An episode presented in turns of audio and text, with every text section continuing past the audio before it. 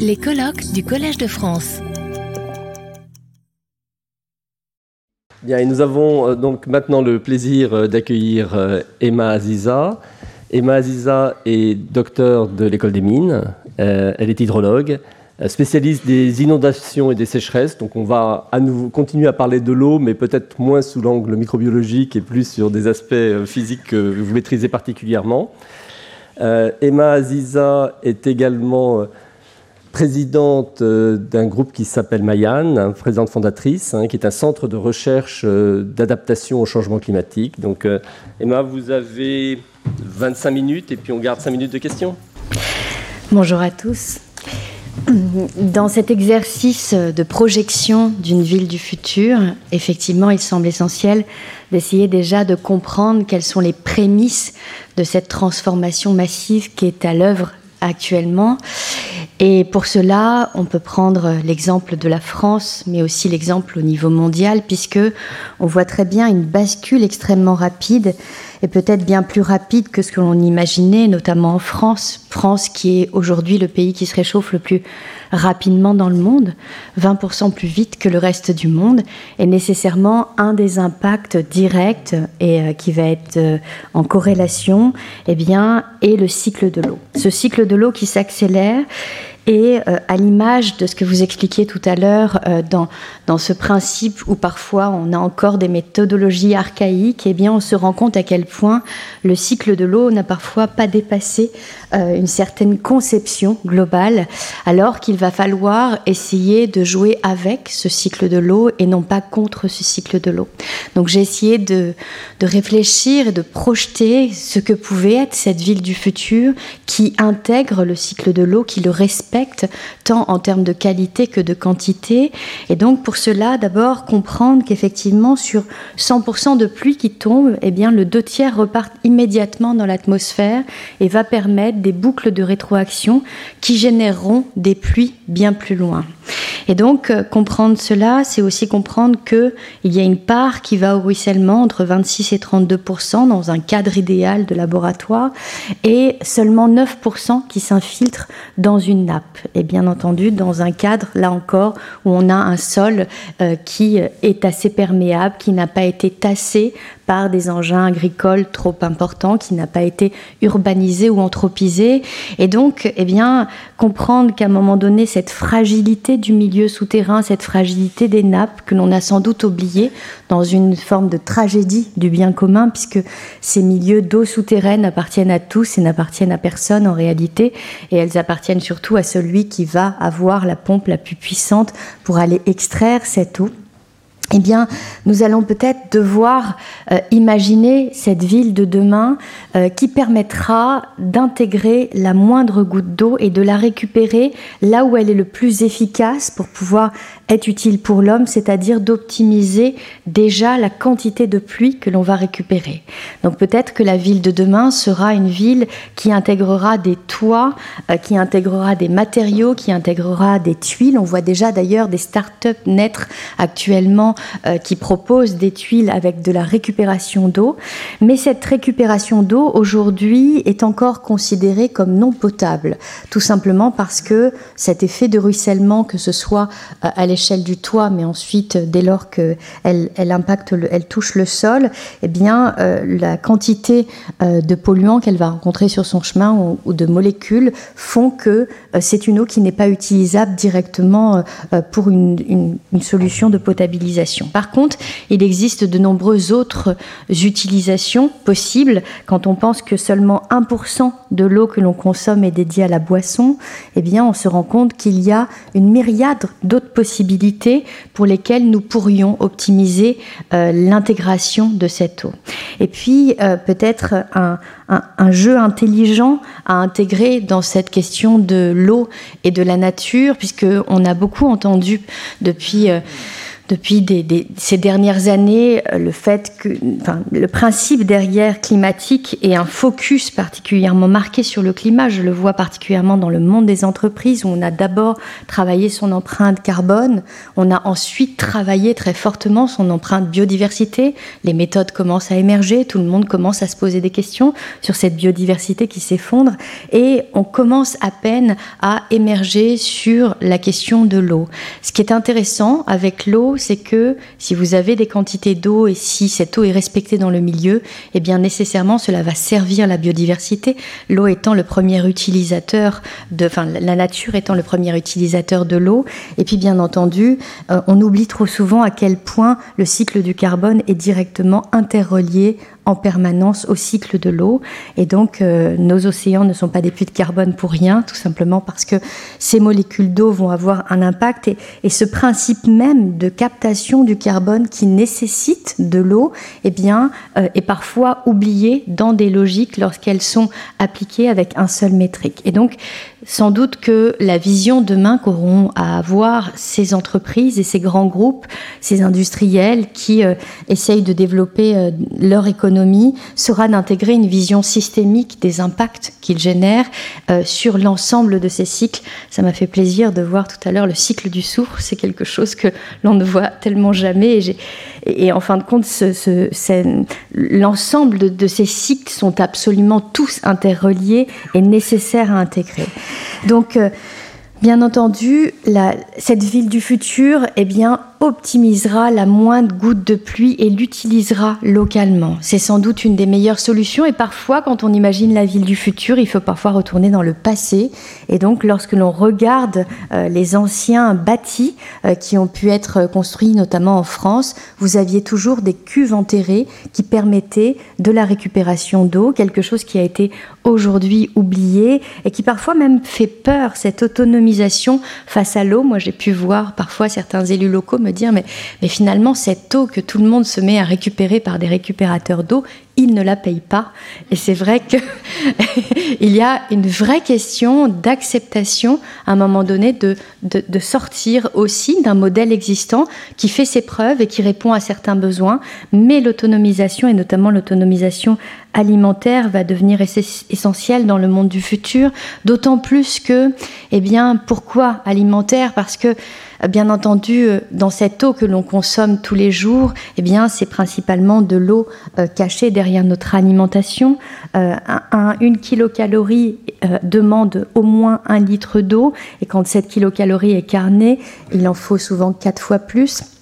Donc euh, en réalité, euh, quand euh, on travaille en hydrologie, on apprend dans les fondements des bases que l'on aura bien plus souvent dans un monde futur des affamés que des assoiffés, parce qu'on ne manquera sans doute pas d'eau de boisson, mais on manquera d'eau pour pouvoir nourrir les populations. Et donc cette question de, de, la ville du futur devra aussi intégrer son autonomie et sa résilience sur le plan de la manière dont elle construit son modèle alimentaire. Euh, un modèle aujourd'hui, si l'on prend l'exemple de la France, qui est principalement euh, uniquement euh, dépendant des importations extérieures, nous avons tous un peu ce sentiment magique en allant faire nos courses de pouvoir, dans, entre les 25 et 35 000 produits proposés dans un supermarché,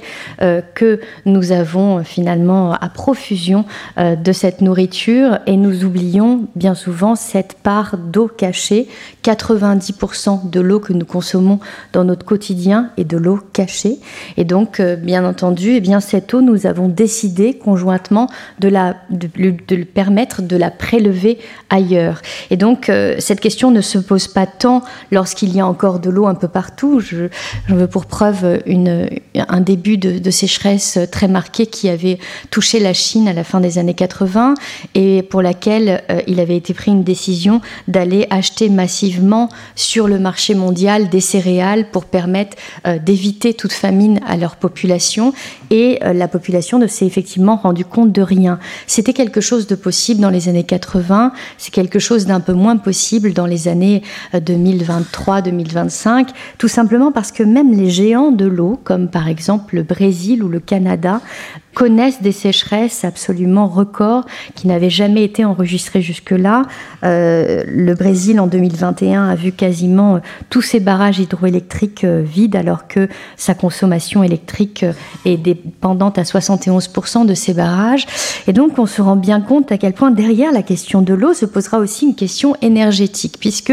la plupart des formes énergétiques existantes aujourd'hui nécessitent de l'eau. Cette eau, qui est une surdouée, qui réchauffe, qui refroidit, qui est le plus grand des solvants, eh bien, est utile dans tous les process. Et on parle bien souvent du fossile. On oublie d'expliquer à quel point, lorsque vous allez prélever euh, du, pétrole, eh vous êtes obligé de prélever les mêmes quantités d'eau dans justement des milieux protégés puisque vous avez besoin d'eau pure à injecter pour extraire le pétrole. Il en va de même pour le charbon, puisque pour euh, pouvoir extraire dans les mines de charbon, vous avez besoin de cuvelage avec des quantités d'eau très importantes. Donc la question énergétique sera aussi une question reliée à l'eau du futur et à cette optimisation de la gestion de l'eau. Et je vois bien souvent euh, parfois des baguettes magiques euh, apparaître dans la question de l'hydrogène. Eh bien, l'hydrogène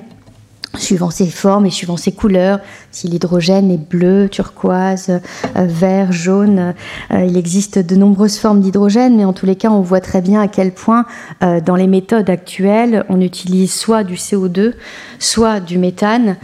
et dans les meilleures méthodes les plus optimales, eh bien, on utilise de l'eau. Et cette eau, eh bien, il va peut-être falloir la considérer un peu différemment dans cette logique futuriste. Donc, la ville de demain sera une ville qui non seulement optimisera la moindre goutte d'eau qui tombe sur le sol, mais permettra à cette goutte d'eau d'être utile pour des usages, mais également d'être utile pour les sols et lui permettre une infiltration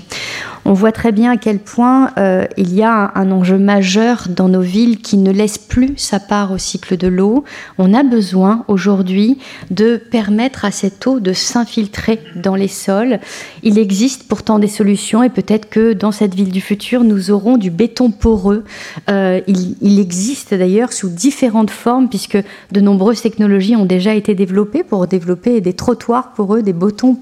des, bétons poreux et des routes, mais également, euh, nos entrées de parking eh bien, pourraient euh, simplement être des formes grillagées qui laisseraient s'infiltrer euh, cette eau. Et donc, ce que l'on appelle bien souvent dans ce concept de ville éponge, une ville qui est capable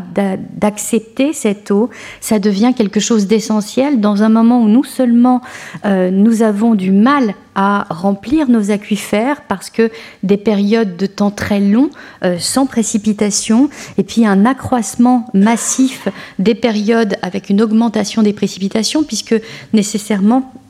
la, relation de Clausius-Capéron qui permet d'établir le lien direct entre la température atmosphérique et la quantité euh, d'eau qui peut être retenue dans l'atmosphère et de fait la quantité de précipitation euh, qui euh, va être générée met en évidence le fait que pour à chaque degré que l'on gagne, eh bien, on va avoir 7% de précipitation supplémentaire dans, dans l'atmosphère. Eh bien, ça signifie que, et d'ailleurs c'est quelque chose que l'on voit déjà, si on regarde un certain nombre de métriques en France, sur ces cinq dernières années, 50% des gens qui ont été sinistrés lors d'inondations en France l'ont été en dehors de zones inondables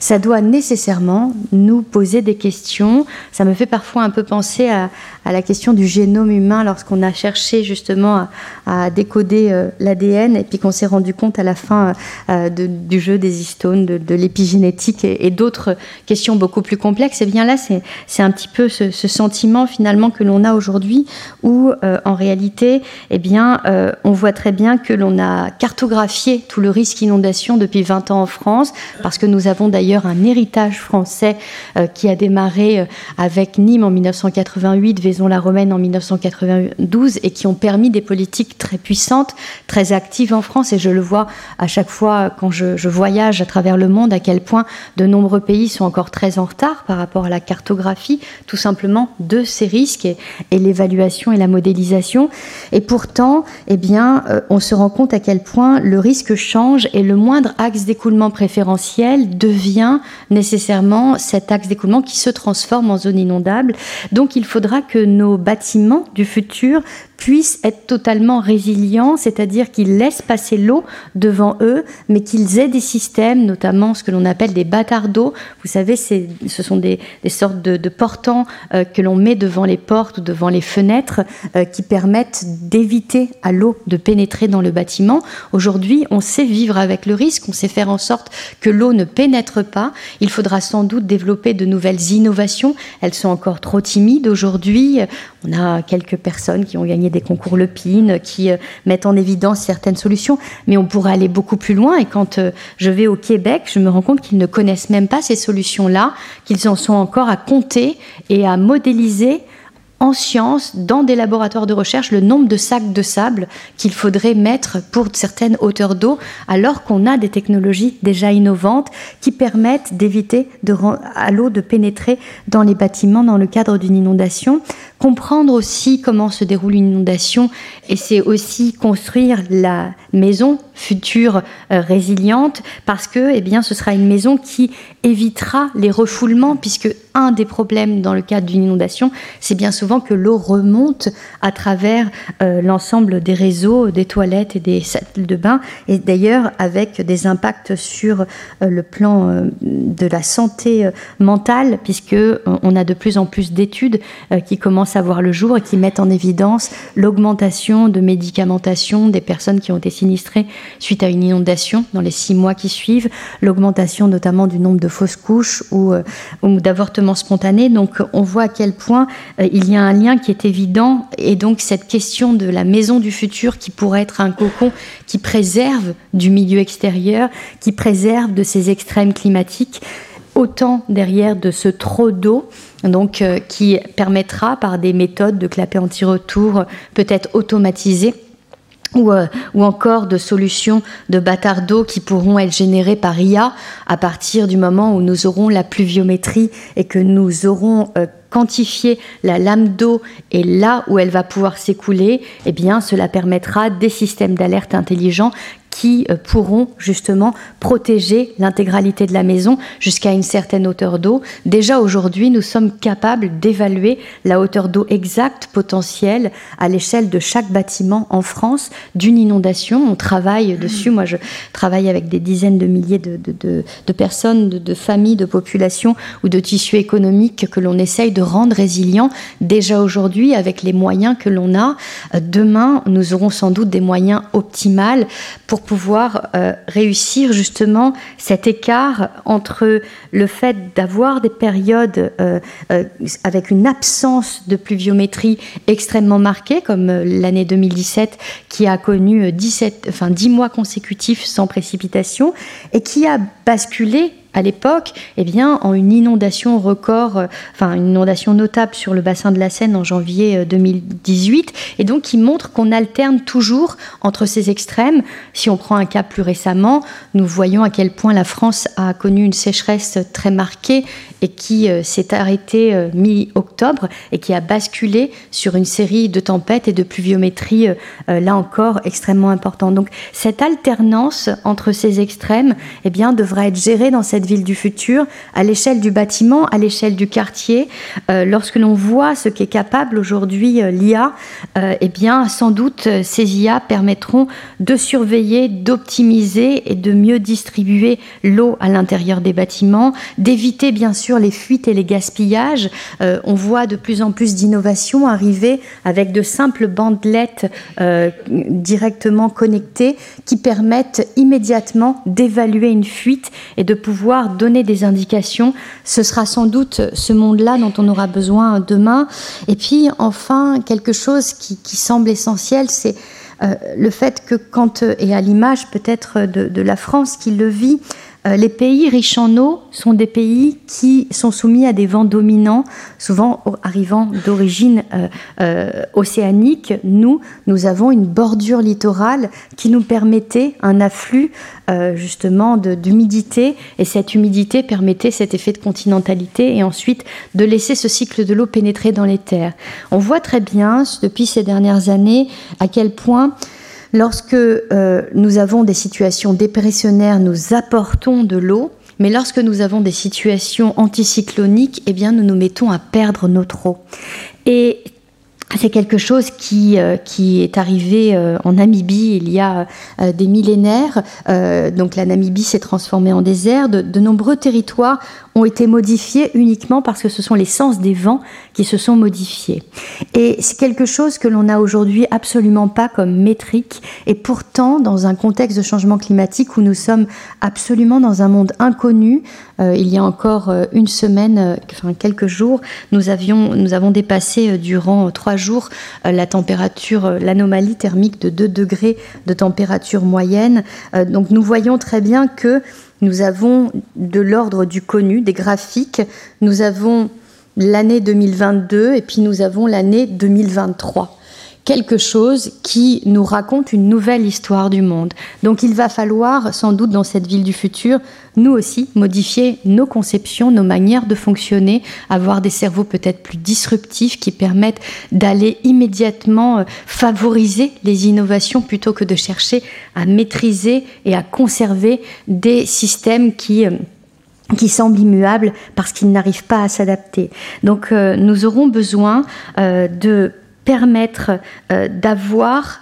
ces coups d'avance qui nous permettent de voir les périodes où nous perdons notre eau et les périodes où nous la gagnons. Parce que, eh bien, en fonction de, la perte de l'eau que l'on va avoir et donc des phases anticycloniques, et d'ailleurs on se rend compte que sur, ces dernières années, ce sont surtout les Hauts-de-France qui, euh, sont, euh, qui présentent des anomalies euh, en termes d'augmentation de, de, jours d'ensoleillement bien plus importants que sur la bordure méditerranéenne. Donc on a D'ailleurs, on, le voit dans, dans les usages, puisqu'on a une vente de piscines assez impressionnante dans les Hauts-de-France, une vente de pompes également, une vente de récupérateurs d'eau. mais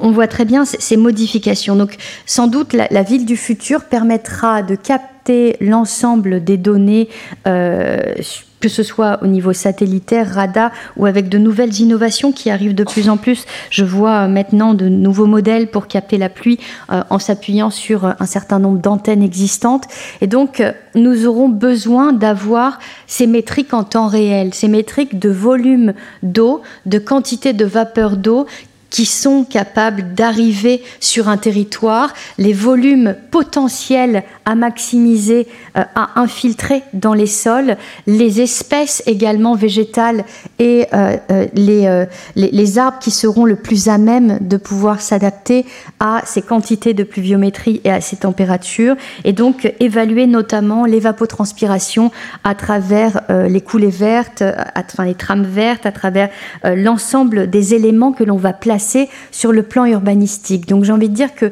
cette ville du futur, elle devra s'intégrer à l'échelle individuelle dans nos consommations, euh, peut-être réfléchir sur notre empreinte eau, sur l'eau que nous consommons ici et l'eau que nous consommons ailleurs, réfléchir à l'échelle du bâtiment, qui deviendra sans doute un bâtiment beaucoup plus intelligent, plus résilient euh, face euh, aux problématiques de canicule, de sécheresse des sols. Et j'entendais parler tout à l'heure de la question du béton et du fait que que les molécules d'eau intégrées dedans sont une vraie question. Dans des phases de canicule et avec les 46 degrés qu'on a connus dans le Gard, on a vu des endommagements euh, de pans entiers de murs s'effondrer tout simplement parce que le béton ne tenait plus face à une certaine température. Et on imagine toujours que euh, la question de la sécheresse des sols est surtout